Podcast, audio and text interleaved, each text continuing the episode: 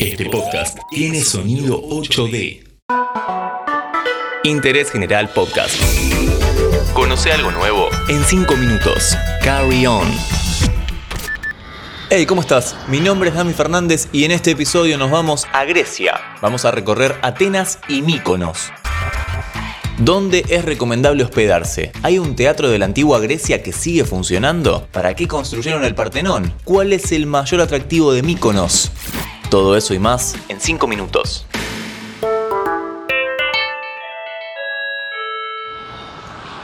Atenas es un lugar que no puede faltar en una visita a Grecia. Es su capital y tiene algunos lugares interesantes, como por ejemplo el barrio Monastiraki. Sí, chequeado, se dice así.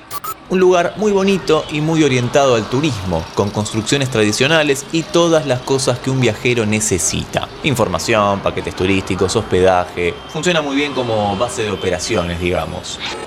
Acá podemos encontrar todo tipo de negocios callejeros para comprar recuerdos, comida y también un lindo contraste de culturas. Hay comida griega tradicional, comida árabe, como así también condimentos de otros países de Europa. Y desde algunos rincones de este barrio tenemos vista a la vedette de este viaje, el motivo por el cual muchos viajan a Grecia, sus playas. No, podría ser, pero no. En este caso vamos a hablar de la Acrópolis. Hacia allá vamos. La Acrópolis de Atenas puede considerarse la más representativa de las acrópolis griegas, también llamada Roca Sagrada. Es el yacimiento arqueológico más importante de Grecia y se encuentra en un monte en el centro de la actual Atenas. En su momento, cumplía con una doble función, defensiva y como sede de los principales lugares de culto. Ok, hoy en día funciona como un atractivo turístico. Acá hay varios lugares interesantes para visitar, pero vamos a elegir tres de ellos. El Odeón de Herodes Ático. Un gran teatro al aire libre con forma de coliseo. A mediados del siglo XIX fue restaurado y hoy en día se utiliza para celebrar el Festival de Atenas, en el que participan orquestas, cantantes, ópera, ballet, teatro clásico, de todo. Este teatro y el Teatro Dionisio, sí, como el hijo de Flavio Mendoza, se encuentran en el sector externo, digamos. Una vez dentro de la Acrópolis encontramos el Partenón.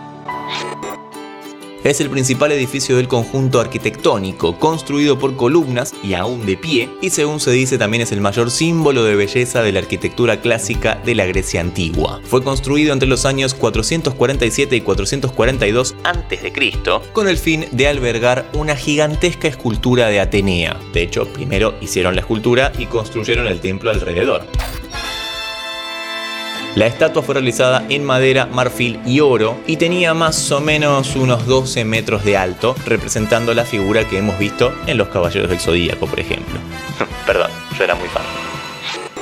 Otro lugar importante para visitar es el museo, que es relativamente pequeño, se puede recorrer en dos horas. Muchas de las obras originales de este lugar fueron trasladadas a otros museos, como suele suceder. La recomendación es que vengas temprano porque se llena de gente y además en Atenas suele cerrar todo bastante temprano.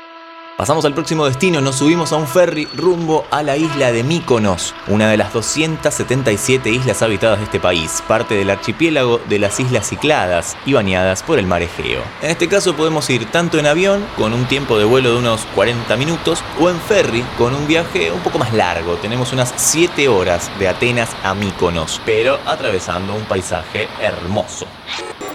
Uno de los principales atractivos de la isla es la ciudad de Chora, una típica ciudad griega con arquitecturas blancas, esas famosas casitas con balcones azules rodeados de flores, calles estrechas con pasajes que se conectan una con la otra. El lugar es un sueño realmente. Todo esto acompañado por un mar espectacular y playas paradisíacas, sin tantas palmeras que adornan el paisaje tal vez, pero en este caso hay molinos de viento, algo no tan común tal vez en este tipo de lugares. Y si bien todo lo que mencionamos hace que este lugar sea un sueño para muchos, lo que realmente trae mayor cantidad de gente es su vida nocturna. Como te dijimos, en Grecia suele cerrar todo bastante temprano, pero en esta isla sus boliches y bares están abiertos hasta el amanecer con música todos los días del año. Bueno, ya bajala que estoy bastante viejo para esto. Por último, te recomendamos que busques imágenes de Chora, la capital de Míconos, parte de nuestra visita doble. Interés General Podcast. Encontrarnos en Spotify, en Instagram y en interésgeneral.com.ar.